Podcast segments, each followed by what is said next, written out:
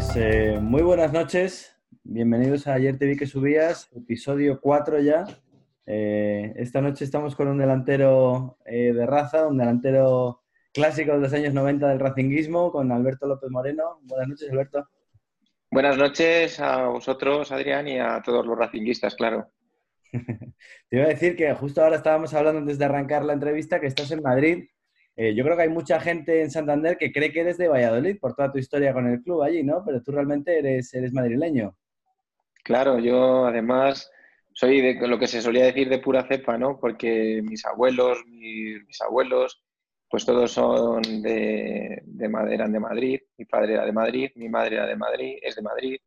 Y, claro, yo pues, pues además gestión embajadores, bueno, en el centro de Madrid y yo pues soy de, de Madrid, por supuesto.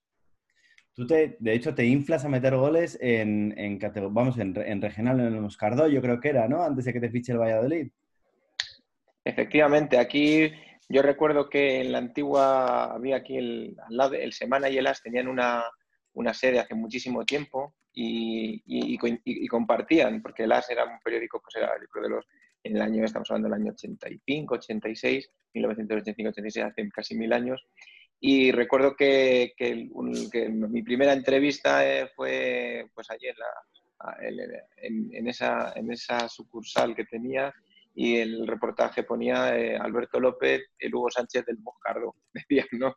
Y entonces sí, metí 45 goles, eh, y bueno, al final metí 50 y pico, pero en esa época metí 45 y claro, pues eran muchos goles y llamó la atención. Y te vas a, te vas a Valladolid, que es un poco, eh, aunque nos duela en Santander, es un poco el club de tu vida, ¿no?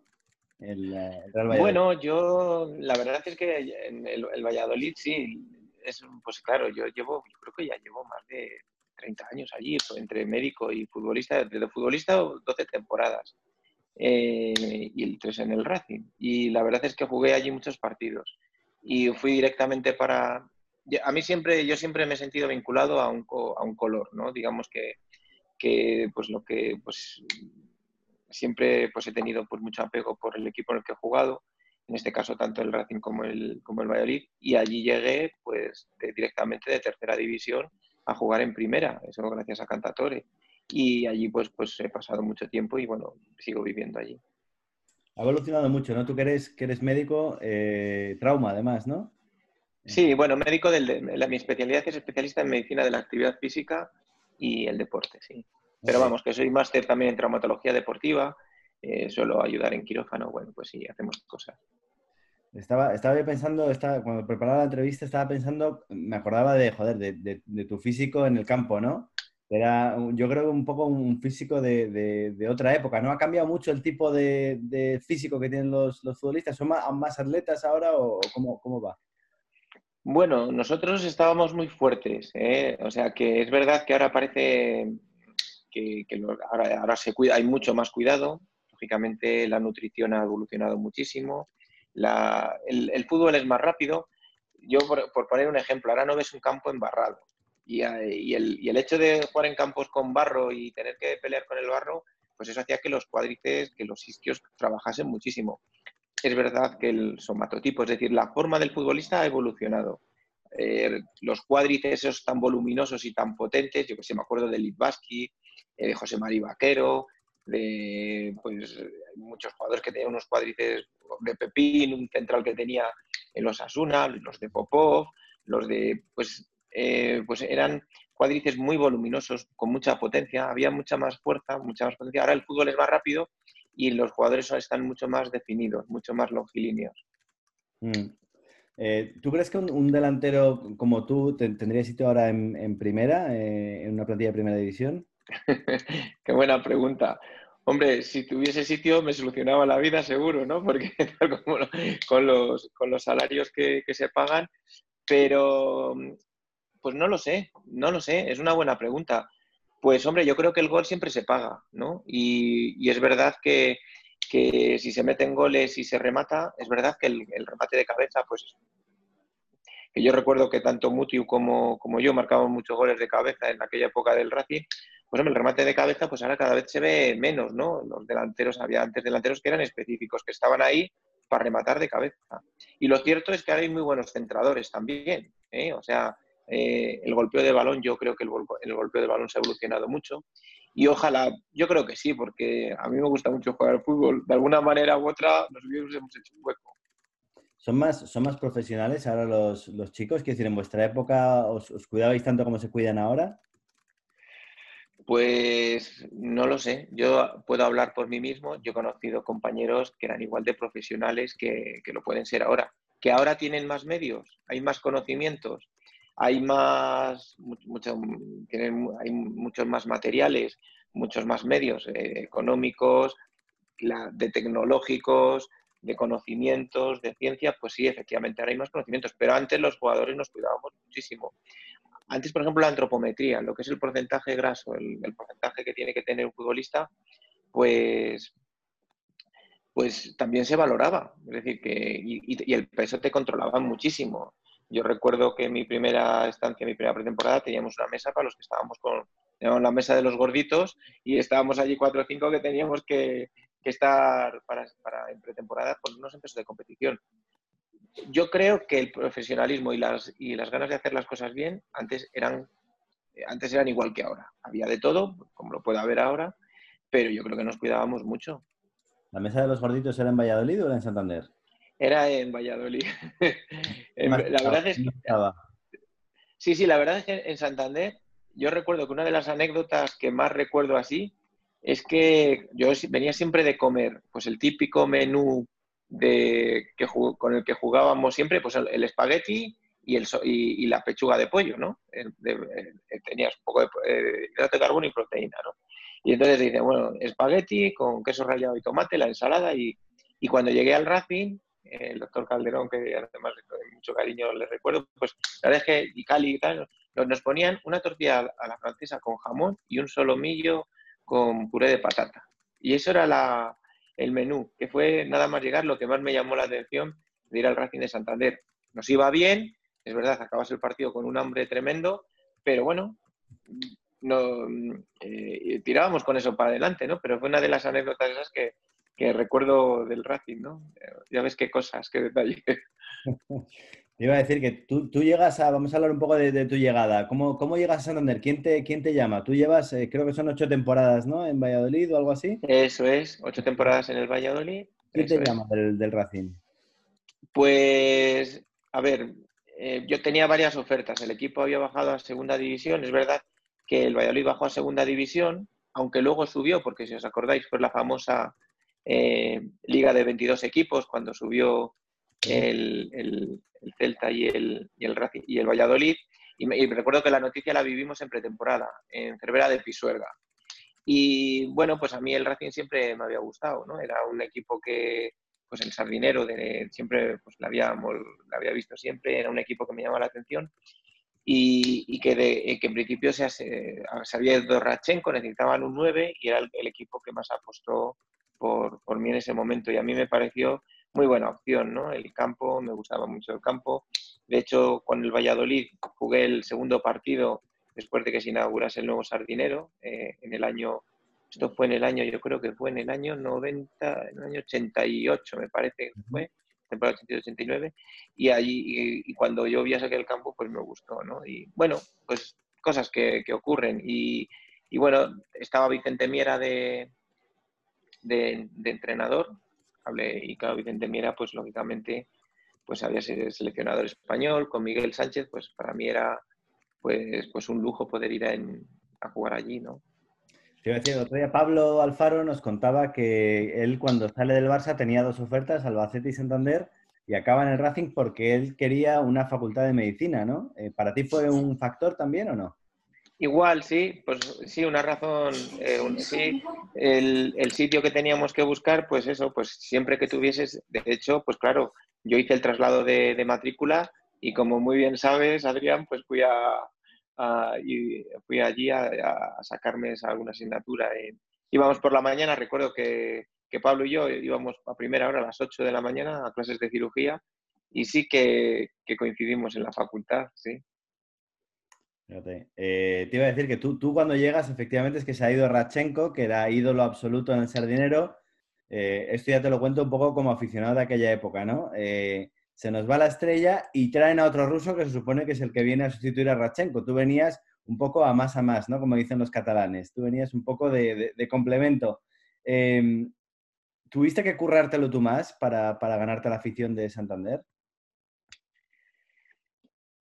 Hombre, yo no sé si más que los demás o menos. Lo que es cierto es que en aquella época los delanteros españoles contábamos con una pequeña desventaja, porque casi todos los nueve solían ser eh, extranjeros, ¿no? Fichaban, pues lo que tú comentas, eh, siempre fichaban un, un 9 que siempre además, como era un traspaso, pues al venir, con un, de, al venir fichado, pues ese en principio pues hay que rentabilizar el fichaje y tienen más posibilidades de poder jugar.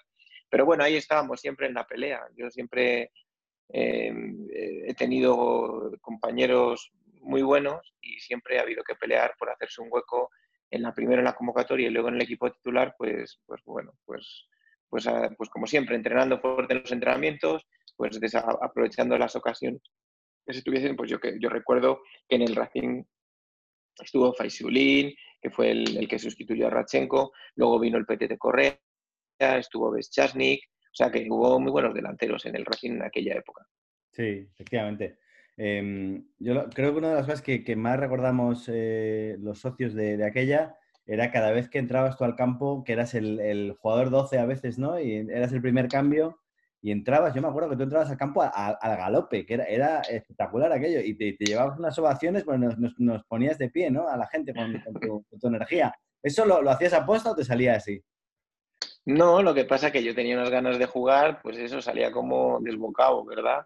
Y pues bueno, pues eso me sale, eso tú no lo haces por complacer a la gente, lo que pasa que, que igual que la gente tiene ganas de ver ganar a su equipo, pues yo tenía muchas ganas de ganar y generalmente pues siempre te suelen sacar cuando el equipo está atacando y tienes que ir a sprint a, intentar rematar la jugada. O sea que muchas veces coincidía una cosa con otra.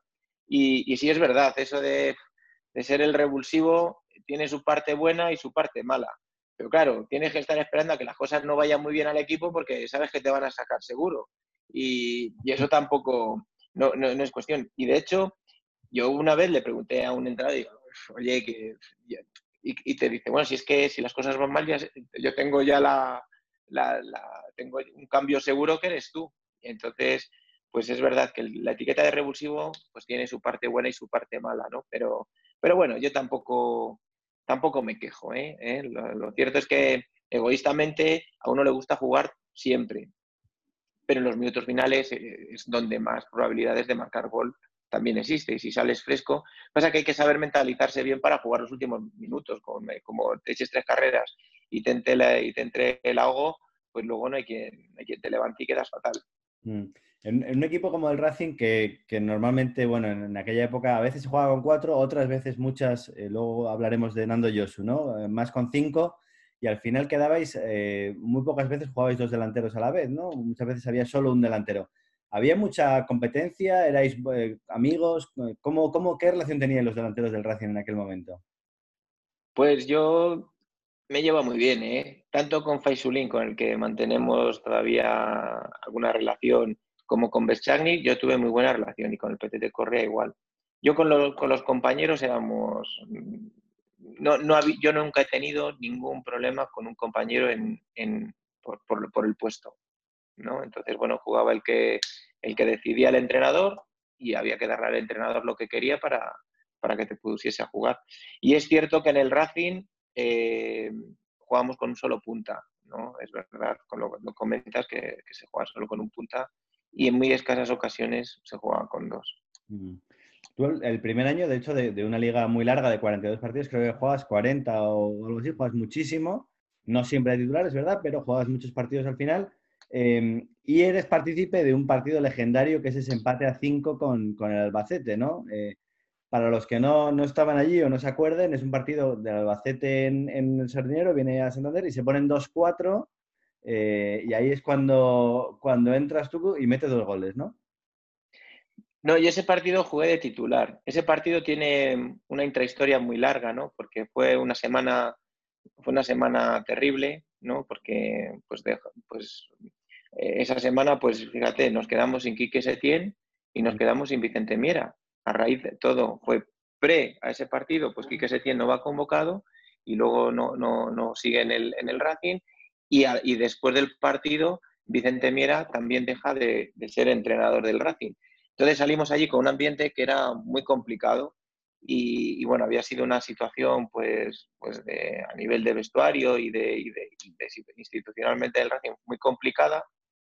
Y de hecho, a después de ese partido es cuando entra Nando Yosu y, y Manolo Preciado. Y aquel partido, pues nada, empezamos, pues imagínate, a los 15 minutos íbamos 0-3. Y, y, luego hay un cambio porque se lesiona, yo creo que se lesiona Tovji, sale Tomás y entra también Faisulín. Se hacen dos cambios y, y vamos al descanso 1-3, pero a, a los 5 minutos 1-4. Y ahí remontamos a un 5-4 que el sardinero se venía abajo y luego al final pues, me metió en el 5-5 un partido, un partido que era el, el, el, Albacete del queso mecánico de Benito Floro, ¿no? Y, y, y, aquel partido sí que fue un partido, la verdad, de esos intensos, intensos.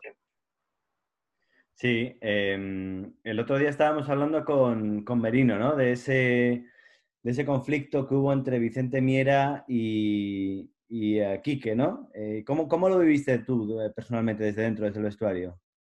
Hombre, pues fue muy doloroso porque son dos personas a las que les tienes mucho cariño a los dos y, y, que, y que, nos dejaron un poco así. Claro, te imagínate un equipo en el que se nos va el, el, capitán y se nos va el entrenador.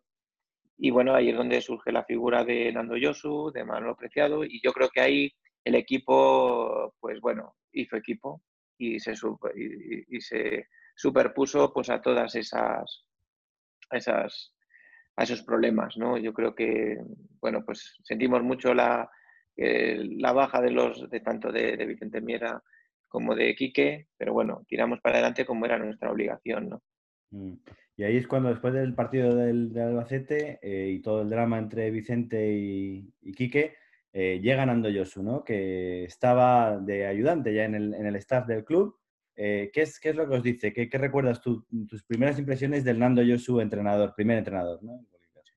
Pues bueno, pues que, pues que Nando Yosu era fútbol en estado puro, el fútbol de, de, toda la vida, lo que, todo lo que decía pues tenía sentido, te, te enseñaba de fútbol y de la vida y, y lo extrapolaba. Luego las, las, nos hacía, teníamos cena los jueves y ahí es donde eh, recuerdo una cena en la Bombi que, hizo la alineación, íbamos a jugar contra el Celta de Vigo, hizo una alineación con vasos de vino y, con, y con, vasos de agua y, y, así se fraguó, ¿no? Generando buen ambiente, compañerismo, todos juntos y bueno, y el fútbol tampoco tiene muchas más historias, porque luego los jugadores, pues cada uno en su papel sabe lo que tiene que hacer, cuatro indicaciones que te da el entrenador y, y, y Nando Yosu, pues, pues bueno, intentar colocar a los que mejor estaban en cada momento y bueno, pues con la ayuda de Manolo Preciado, pues todo fue, todo fue bien. Mm.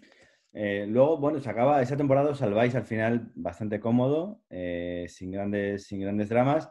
Eh, y empieza la siguiente temporada, que es un proyecto nuevo totalmente, con Marcos Alonso, con muchos fichajes, con el Petete Correa que se ha hablado antes, con Salazar llegan muchos futbolistas, Bechasnik. Eh, y tú justamente esa segunda temporada arrancas sin jugar, sin jugar mucho, pero eh, y de hecho el equipo arranca como un cohete y tú de pronto la segunda vuelta te enchufas y metes siete goles. Eh, ¿Qué es lo que cambia de, una mitad a otra mitad de la temporada? No, yo, ese, año empecé muy bien. Ese año Bestjani llega a final, a finales de... Cuando se iba a cerrar el periodo de fichaje, el último día fichan a Bestjani. Y aquello reconozco que dije, jo, ya tengo otro delantero que me va a hacer...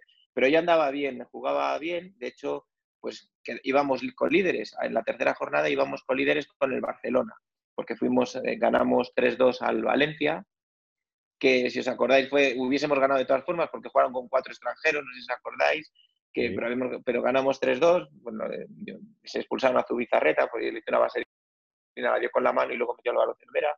Y, y, lo que ocurre es que me expulsaron, ¿no? Yo ahí cometí uno de los errores de estos de que te acuerdas a tu vida, le di un cabezazo a un, a un compañero del Atleti de Bilbao y me echaron cinco partidos ¿no? de, de, suspensión. O sea, de esas cosas, esa, la parte en una barrera, pues yo estaba para tapar la salida del balón y bueno, pues le, le, le, di, le di, un cabezazo y, y me expulsaron. ¿no? Y, y, ahí, pues lógicamente, con la correspondiente sanción, de la que me he acordado toda mi vida, y ahí perdí, pues el equipo empezó a funcionar Y claro, y juegan los que están bien. Y yo, después de cinco partidos sin jugar, me costó entrar en el equipo.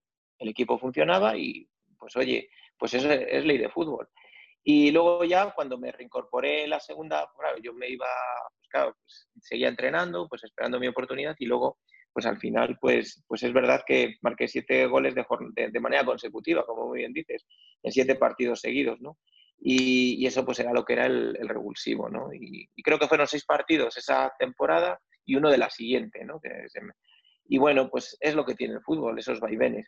De hecho, recuerdo que que cuando jugué el, primer partido que jugué de titular fue en el campo del, del Betis, en el Benito Millamarín, y a los tres minutos me marqué un gol en propia puerta.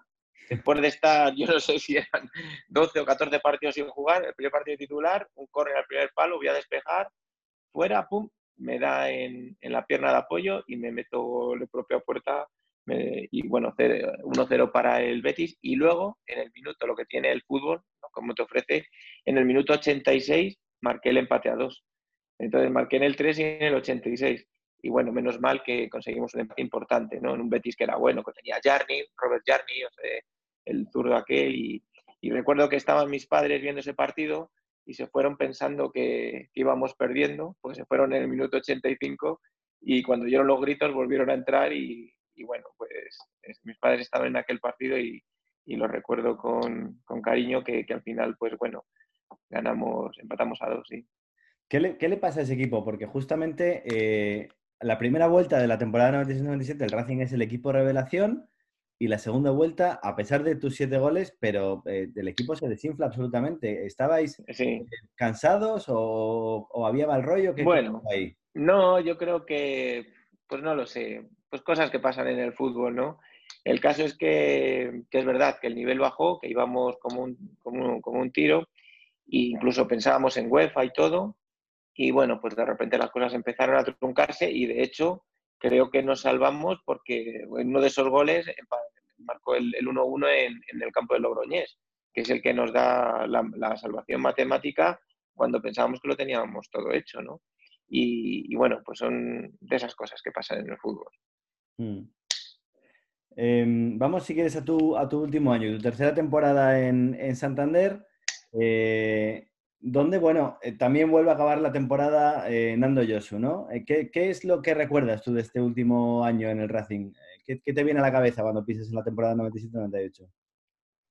Bueno, pues esa temporada, pues que era una, temporada muy importante, ¿no? Porque eh, yo había, intentado renovar yo con el Racing, lo que pasa que no se dieron las circunstancias y de hecho yo quedé con mi representante un día y, se les olvidó, que habíamos quedado y, y, es verdad que fue una, bueno, no tiene más historia, pero bueno, había quedado para renovar y tal porque sí que estábamos contentos, pero la verdad es que se les pasó, no, no quedamos porque mi representante era de, de San Sebastián y, quedamos allí y bueno, se le se pasó. Y bueno, y, es verdad que Marcos Fernández, que en paz descanse, pues, pues sí que había estado en contacto conmigo y quería que volviese para el proyecto del Valladolid. Y yo recuerdo que, que bueno, que ese año pues hubo un gol también muy importante que fue eh, en el campo del Oviedo, que contra el Oviedo. Y pues además ese, ese año, pues lo que son las cosas, tuvimos un tema complicado también, a nivel de vestuario y fuimos, y el equipo había hecho una piña, había hecho una catarsis, mucho, mucho diálogo dentro del vestuario, y fuimos a jugar a San Mamés, íbamos ganando 0-3, no sé si os acordáis de aquel partido, y acabamos perdiendo 4-3.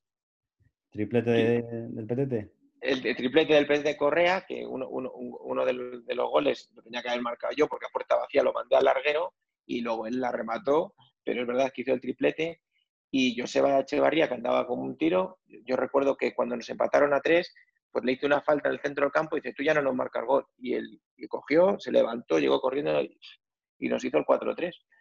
Y el equipo estaba ahí tocadillo, pero luego llegamos, ganamos en casa, ¿eh? ganamos, ganamos en casa y luego creo que fuimos a Oviedo y ahí conseguimos.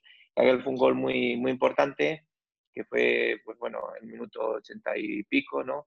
De esos que, que cuando empujas a la pelota pues eh, te entran, los siete males, ahí sí que digo, ay madre, que no entra, porque era puerta vacía Y esos son los que, y al final acabó entrando y fue un 0-1 que, fue muy importante para salvarnos. Te, te, iba a decir, fíjate, eh, estaba repasando tus goles estos días, ¿no? Para preparar la entrevista. Joder, en Santander te llamamos el tanque Alberto, eso lo sabes, eres consciente de eso, ¿no? Sí, sí. Pero luego, coño, ve, a tus goles y había goles. Eh, ¿Has visto un gol de Vaselina? Creo que es al Sevilla en el Sardinero. Que, coño, que no, era, no es un gol de tanque, que tú tenías recursos técnicos luego, ¿no? Hombre, yo en el Racing yo creo, yo, yo recuerdo haber marcado goles muy bonitos, no muy bonitos. Ese, por ejemplo, es un gol que se ve pocas veces, ¿eh? porque amagué ahí, se fue el portero y el, y el defensa al suelo y luego la, la, piqué por encima, ¿no? Ese fue un buen gol. Otro contra el Compostela, recuerdo que fue también muy chulo. Luego es verdad que de cabeza marqué muchos goles, ¿no? Y por ejemplo los dos goles contra Albacete pues son dos goles muy buenos también.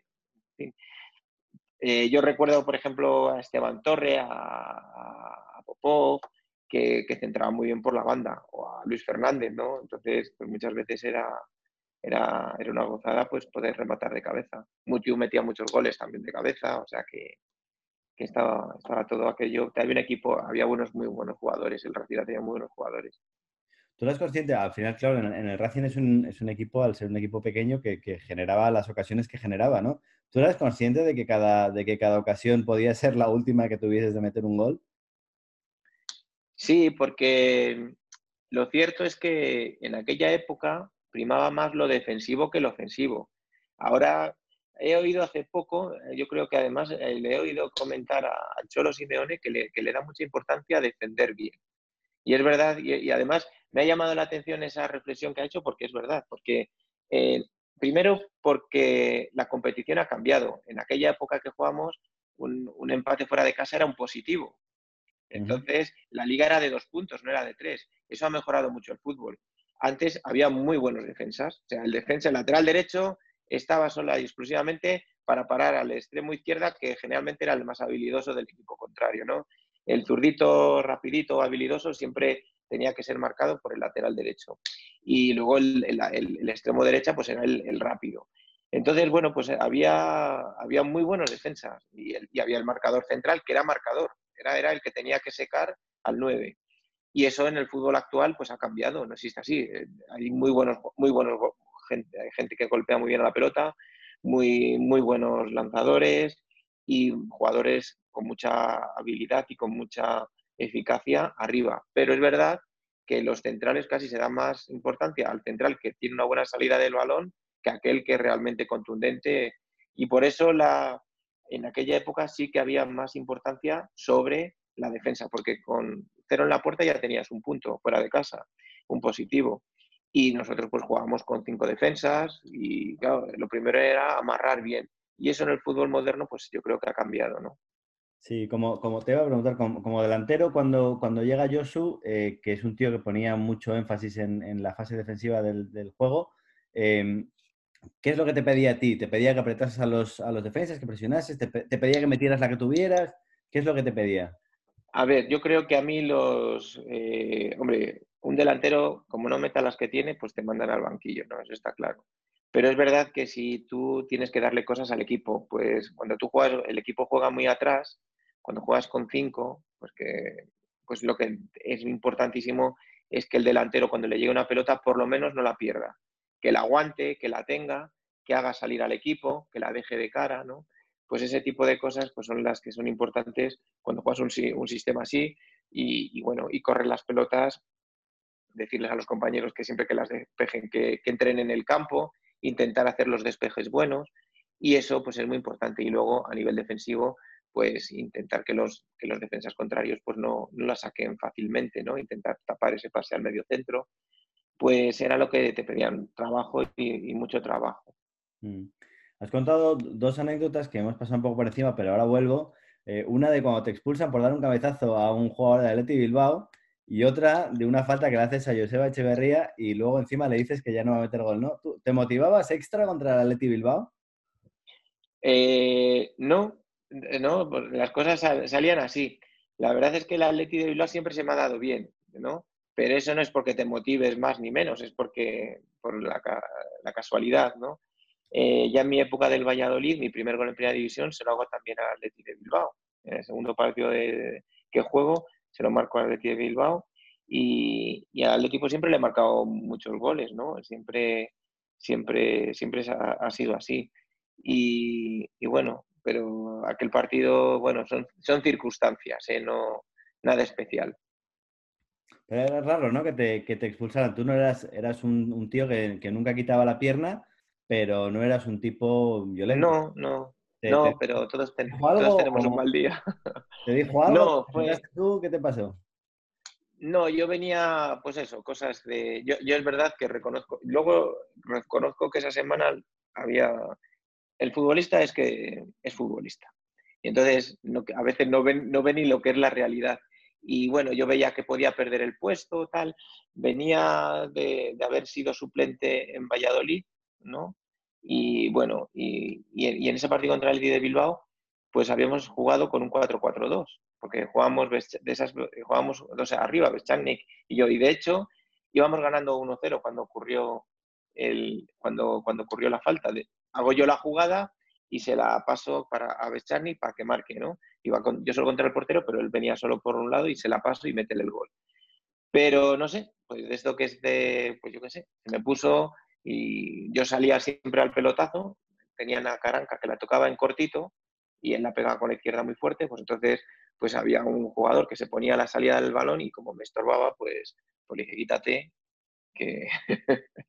que, que, tengo que ir a por la pelota y, nada, pues, pues se, me fue, se me fue se me fue la pinza y ya está. Al final, pues sufrí lo que sufrí por los cinco partidos y ya está. Pero siempre me acuerdo de esa jugada porque, porque sí, porque me hizo sufrir mucho esa temporada. Mm, hablabas mucho. Luego llamé a Ciganda. ¿eh? Hay que reconocer que yo le, y a Ciganda le expliqué, mira, vengo de una mala, de, estaba jugando bien, me dejaron suplente en Valladolid, ya había jugado en Valladolid, tal, y este partido estaba con medio enfadado y, y, lo siento, lo pagué contigo y tal bueno, Ciganda muy, muy majo, lo entendió, bueno, no le hice daño, no, afortunadamente pues no, no, hubo que, no, hice, no, le hice daño y, y, y se quedó en eso. Te iba, a preguntar, parte de tu, digamos, de tu estrategia de intimidación a los, a los defensas era hablar, ¿les hablabas mucho a los defensas o no? No, yo no. Lo que pasa es que cuando te decían algo, pues no te podías quedar callado. Entonces, pero antes se hablaba muchísimo, te decían de todo. Yo recuerdo cuando iba a la sub-21 te dicen, no, vais a, no, vas a, no vas a jugar a la sub-21 o, no sé qué. Pues yo qué sé, hombre, uno tiene que mantener la distancia, ¿no? Y que, sobre todo, eh, mantener la, la, jerarquía dentro del campo, sin ser agresivo ni nada. Y al final, bueno, yo, a mí, te quedas mucho con lo que, con lo que te dicen tus entrenadores de categorías inferiores. Y entonces, pues te decían tú callado y cuando haya balón dividido por medio, pues a por todas, ¿no? Y, deja pasar diez minutitos antes de, que el árbitro, pues si, no si tienes un pique y te toma la matrícula, pues deja pasar un tiempo, cosas de esas, ¿no? De lo que era el fútbol de antes, que te metían en la cabeza, pues unos códigos de, hacerte respetar dentro del terreno de juego. ¿Quién era el, defensa más, más, eh, más, duro de sobrepasar para, para Alberto? Bueno, es que había muy buenos delanteros, ¿eh? pues de la época del Rafil, pues tanto eh, Medino como eh, Pablo Alfaro cuando jugábamos en contra, pues eran muy buenos centrales. Luego a nivel de, primera división, pues había muy buenos defensas, ¿no? Estaba Juanma López, estaba Alcorta, era rapidísimo, Fernando Hierro, en el Barcelona, por ejemplo, ellos no tenían buenos, no tenían defensas, ¿no? Lo que pasa es que jugaban con dos pequeños, como era el Chapi Ferrer y, y, y, Sergi Barjoan, que, claro, que es que eran rapidísimos, ¿no? Entonces a mí, pues casi un poco, si eran más grandes, pues a lo mejor podías pelear con, eh, ellos, y, pero si eran más rápidos, pues ellos tenían a lo mejor más complicaciones, ¿no? Porque eran, eh, no te podías ir de ellos en velocidad, y a lo mejor cuerpeando sí. Pero bueno, ha habido, yo creo que en aquella época había Pachi Ferreira, había buenísimos, en, el Betis tenía a Martagón, a, a Nando, a Pepín en el Osasuna, había, son muchísimos, había muchísimos muy buenos centrales en aquella época. Pocas, has, mencionado muy pocas hermanitas de la caridad, ¿eh? Ya, ya, sí, sí. Llegaban todos. eran, la verdad es que, es que eran, eran, eran todos, sí, sí, eran aguerridos, sí, sí. El otro día le decíamos a Pablo que en Santander siempre defendemos que él no era el, el que repartía más de la defensa, que siempre en, Santander cantábamos, si te acuerdas, el Merino Mataló. Claro, o, acuerda, o Chema, imagínate Chema también, que madre mía, es que, es que en aquella época era, o sea, yo, defensas duros, eh, Merino y Chema eran durísimos. Y Pablo Alfaro, yo a mí nunca me ha parecido esa fama, como he entrenado con él, no sé si es porque a lo mejor tengo cierta simpatía o somos amigos, pero a mí nunca me ha parecido que fuese, pues él se ha creado una leyenda y es verdad que él no, a mí nunca me ha parecido agresivo. O sea, yo creo que él era muy buen profesional. Él sabía lo que tenía que hacer para mantener al, contrario eh, a distancia y, controlado. Pero a mí siempre, a mí nunca me ha parecido que fuese especialmente violento ni nada parecido. Y, yo he entrenado, y hemos estado entrenando un año y, hemos, y competido juntos, ¿no? Entonces, bueno, es a veces, pues es verdad que son tres, cuatro acciones. Él sabía lo que había que hacer en todo momento. Él era muy listo para eso y, sabía lo que había que hacer, ¿no? Has hablado un poquito eh, antes de Josu, de cómo Josu os motivaba fuera del campo, ¿no? Pablo hablaba mucho el otro día de cuando jugabais en Santander los sábados por la noche y luego salíais a tomar, a tomar algo por ahí, ¿no? ¿Tú eras, eras muy de salir? Bueno, yo de salir no, no he sido mucho, las cosas como son. Pero, pero bueno, la verdad es que Pablo Alfaro, con Pablo Alfaro siempre que salías te lo pasabas muy bien.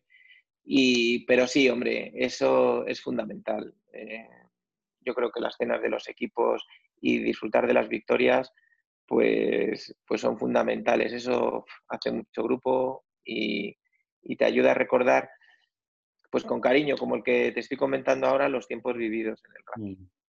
Vamos a ese partido que hemos hablado un poquito antes de tu gol famoso en Oviedo, pero ese es un poco el, equipo, viene de una dinámica eh, regulera, ha entrado Josu como, como, entrenador y básicamente había que ir a Oviedo a ganar o ganar, ¿no? Y es un partido donde hasta el minuto 85 la cosa está 0-0 y muy tensa, ¿no? ¿Cómo, ¿Cómo, habéis preparado ese partido? ¿Qué es lo que os había dicho Nando? ¿Cómo fue el viaje hasta, hasta Oviedo desde Santander? ¿Qué, qué, nos, qué nos, nos, cuentas de, de aquel partido? pues aquel partido fue de esos que sabes que, tienes que ganar, ¿no? Que el empate era bueno porque era un punto, pero que, lógicamente veníamos de... Eh, era un rival directo el Oviedo también, había mucha gente de Santander, lógicamente por la proximidad y se había desplazado, yo creo que ahí estaba todo el fondo lleno de, gente del Racing y, y, bueno, pues era un partido en el que no hay que decir nada, todo el mundo está tenso. Esos partidos suelen ser de poco fútbol y de mucho nervio. De hecho, el gol que, marcamos es un fallo de, de Onopko, que hace una cesión atrás, se le queda corta, Chani la roba, yo me desmarco eh, en velocidad, él cuando va a encarar al portero, pues me la pasa a mí y yo a puerta vacía, pues, pues meto el gol. Es decir, a puerta vacía es muy fácil decirlo, pero que entra, te entra el canguelo ahí que no te puedes imaginar sabiendo que era el gol de la salvación y, y que le di con el exterior y tan flojito que menos mal que el campo hacía un poquito de desnivel hacia la portería y cayó porque le di muy flojo, muy flojo, por querer asegurarlo y que no se me fuese. Y bueno, pues un gol pues, pues muy importante y que lógicamente pues luego nos fuimos a celebrarlo con la afición del Racing y son de esos momentos que luego pues la vuelta fue una fiesta. Mm. ¿Tú, ¿Tú, en qué momento sabes que es tu última temporada esa en, en, Santander? ¿Ahí ya lo sabías? Ahí ya lo sabía, sí. Yo, yo creo que, bueno, que yo tuve una reunión con, para, renovar con el Racing que no se llevó a cabo y a partir de ahí pues yo ya empecé a hablar con el, con el Valladolid, eh, con, antes de terminar el contrato, lógicamente, pues, pues sí, que, sí que tenía previsto, yo creo que la propia directiva también lo intuía, eh, y porque con posterioridad cuando nos reunimos, pues, pues bueno, ya lo daban casi por, por seguro. Hay una normativa que te permite negociar eh, seis meses antes de acabar tu contrato y lógicamente pues en aquella época, pues bueno, mi mujer es de Valladolid también y, bueno, pues decidimos un poco el volver a Valladolid, pero claro, mi ilusión era eh, acabar muy bien en el Racing, por supuesto, y, eso fue pues lo que, lo que conseguimos, ¿no? Mm. Tú, de hecho, tu último, tu último partido es en el Sardinero contra el Atlético de Madrid. Supongo que, que, te acordarás. Un partido que, bueno, meten ellos un gol muy pronto, el equipo ya está salvado. pero tú sales de titular y Nando te saca eh, a falta de cinco minutos, creo que es, ¿no? Para el final. Eso es, sí, sí. ¿Qué, recuerdas de...? Eh, yo personalmente estaba allí y me acuerdo de la ovación que te dimos todos eh, porque ya sabíamos que te ibas, ¿no? Eso es, pues tal cual, como lo has descrito. Es que Nando Yosu, pues para esas cosas era, era muy grande, ¿no? Yo pues me emocioné mucho y, son de esas cosas. Yo la verdad es que en el Racing he, tenido momentos muy intensos, ¿no? Ese fue uno de ellos. Y, para mí, pues bueno, la verdad es que, aunque no os lo creáis, eh, para mí el Valladolid pues es muy importante, pero el Racing, mi hija nació en Santander y, es que se quiere ir para allá a vivir, se quiere ir allí, quiere ser, ella es fisioterapeuta y quiere irse de, de fisio al, al, al, Racing, ¿no? Me hace mucha, mucha gracia porque lo lleva muy dentro, ¿no? Esa, esa sensación de haber nacido en, en Santander y en Cantabria. Y luego otro de los momentos intensos fue pues, eh, cuando murió mi abuela, que fue un partido de lunes, y la verdad es que se lo tendré que agradecer también a Marcos Alonso, pues que me fui al entierro por la mañana, al entierro de mi abuela el lunes por la mañana, y luego, luego pude, y nada, después del entierro, con el partido era a las nueve, pues me perdí el, la comida, llegué a la merienda y me eché un ratillo la siesta con, en, la habitación y luego pues fui a jugar y, y, bueno, incluso metí un gol, aunque luego perdimos con el Barcelona, ¿no? Pero bueno, la verdad es que tengo una foto de ese día eh, dedicando el gol a mi abuela, pues ese es uno de los momentos más intensos que recuerdo como futbolista. Fíjate cómo fue que muchas veces la, la, importancia del momento a lo mejor no se corresponde con lo que uno siente por dentro. Mm. ¿Qué, nombres propios te, cuando piensas en Santander, en el Racing, obviamente Nando Yosu, hemos hablado un poquito, un poquito sí, de él. Nando Yosu, Manolo Preciados, por supuesto. Sí, ¿qué más? Porque yo a Manolo Preciados le conocía a mi, mi mujer, fue médico en Torlavega y ya de allí venía nuestra relación con él y con, y con, su, con su mujer, con ya le conocíamos de, de aquella época. Y luego, pues hombre, yo tengo pues, muy buenos amigos en Santander, por ejemplo, Ceballos, ¿no? Con Ceballos pues sí que le solemos ir a ver. Pues claro, pues Ceballos es un símbolo para, para el racinguismo, ¿no? Yo creo que es el, partido, el jugador que más partidos ha jugado. Quique se tiene ahora que está en Esteban Torre, eh, Faixulín, eh, Mutiu, Pablo Alfaro. Eh, yo tengo un, recuerdo de, también de Bescharni, pues de todos. Es que yo creo que, que yo tengo muy, muy buen, pues de, de Manolo, el utillero, de, de, Teja cuando estaba el delegado, de Cali cuando estaba de médico, del doctor Cruz, que, también pues, pues me, curó un, un, esguince y hace poco hemos estado hablando. Es que, no sé, eh, recuerdo a toda la gente del Racing de Chisco que debe seguir por allí, o sea, todos los que, los que forman la familia de, Alberto Aparicio, que aunque no siga en el Racing, pues sigue estando por allí, también todavía mantenemos un buen contacto. Entonces, pues bueno, hay muy buenos amigos.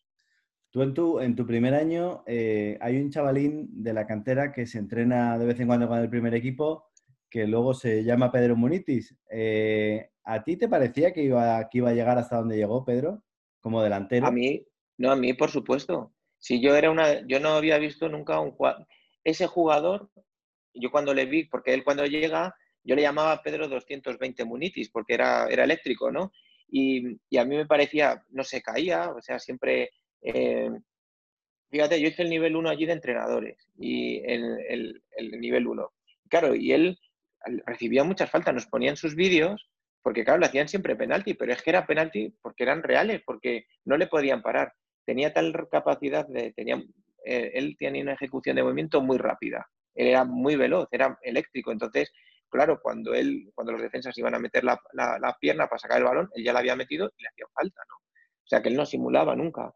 Entonces sí que me parecía que era, que, era muy buen, muy buen futbolista, como Mario Bermejo, que coincidió con él también allí en su época inicial también, y Pedro Munitis a mí sí, vamos, a lo mejor ha llegado, hombre, nunca puedes tú saber a dónde puede llegar, pero que iba a ser un gran futbolista. A mí ese futbolista me gusta, primero porque para mí, a mí era un tipo de jugador que para mí me era muy compatible, ¿no? Era, o sea, tú dejabas yo un poco fijaba y él como tenía tantísima movilidad y era tan eh, tenía tanta, tanta capacidad de, moverse, pues, pues me ayudaba muchísimo me, Cosa que jugamos muy poco tiempo juntos, vamos, no, no pudimos coincidir mucho, pero, pero sí, vamos, era el... Yo, yo sí me, me, es un jugador que, me gustaba desde el principio.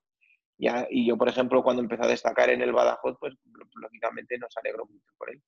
Mm. Sí, no, te cruzaste con la vuelta de Munitis porque no renovaste, ¿no? Podíais haber sido dupla en la 99. Claro. sí. sí, sí, es verdad, es verdad. Pero, pero es verdad, hicimos una pretemporada y luego se fue cedido al Badajoz. Tú como eh, te veías un poquito como, fíjate, has hablado de Mario Bermejo también, ¿no? ¿Te veías un poquito como mentor de esos delanteros que salían de la, de la cantera del Racing? Pues tampoco, a ver, yo yo tampoco he sido mucho de dar consejos, porque yo tuve una experiencia de dar consejos alguna vez y como no me fue muy bien, yo, yo les podía decir alguna cosa, pero tampoco he sido alguien que quisiese aleccionar mucho a los demás, ¿no? Y no, he tenido así, esa, no... Hombre, a lo mejor ahora alguno me dice, oye, pues tú me dijiste esto, dije lo otro, pues a lo mejor sí. Luego en el día a día, pues haces comentarios pues, de, de fútbol, ¿no? Y sí que es posible que haya podido decir algo así pero, pero tampoco creo que haya sido un... Tú ten en cuenta que yo fui capitán en el Valladolid durante tres o cuatro años, ¿no? Y para mí, eh, cuando eres capitán, y por eso yo entiendo a los capitanes cuando lo pasan tan mal en algunos momentos, pues tiene, pues te desgastan mucho en aspectos que no son meramente futbolísticos. Yo llego a Valladolid liberado de, de la responsabilidad de, de, ser capitán, porque eso conlleva mucho, mucha carga, mucha carga. Pues una de ellas, por ejemplo, lo de dar consejos o decir qué es lo que hay que hacer. Y yo creo que cada persona tiene que hacer su mundo. Hombre, si, son, si se cometen eh, errores muy groseros, pues entonces sí, hombre, corregir actitudes o, comentarios o, temas futbolísticos que seguramente sí que habré hecho, pero tampoco, tampoco he sido mucho de, adoctrinar ni de, ni de dar muchos consejos. Pues eh, Alberto López Moreno, no te, no te robamos más tiempo. Ha sido un, placer y un honor tenerte tres años en, Santander. Lo hemos pasado muy bien contigo. Eh, y yo creo que, bueno, agradecerte haber venido ayer, te vi que subías, a acordarte de Nando Yosu y de todos tus compañeros. Y bueno, si le quieres mandar un mensaje a, la gente de Santander, eh, estamos a tu disposición. Pues nada, agradeceros mucho el trato que, que tuve yo en, el, en, el, en, Santander, que, se, que sepáis que, que para mí... Eh, se te ha ido el, el vídeo ahí, Alberto, ahí estás. Sí, ahora es que me, me ha entrado una llamada. Que sepáis que para mí los tres años en Santander pues, ha sido una gozada. De hecho, nació mi hija allí, que para fue una de las alegrías más grandes. yo he, he, sido muy feliz en Santander. Eh, he recibido un trato exquisito allí cuando estuve, que tengo muy buen recuerdo de Santander que seguimos mucho al Racing, ¿eh? sobre todo mi hija es la que,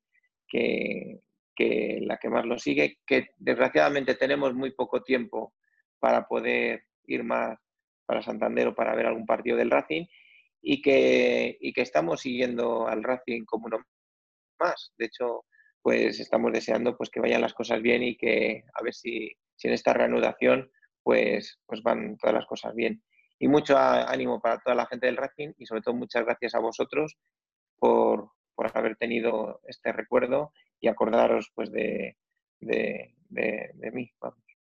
Ojalá te tuviéramos de delantero esta temporada, Alberto. Bueno, seguro que, que, alguno lo hace bien también, ya veréis. Muy bien. Un abrazo muy fuerte. Muchas gracias. Hasta luego. Un abrazo.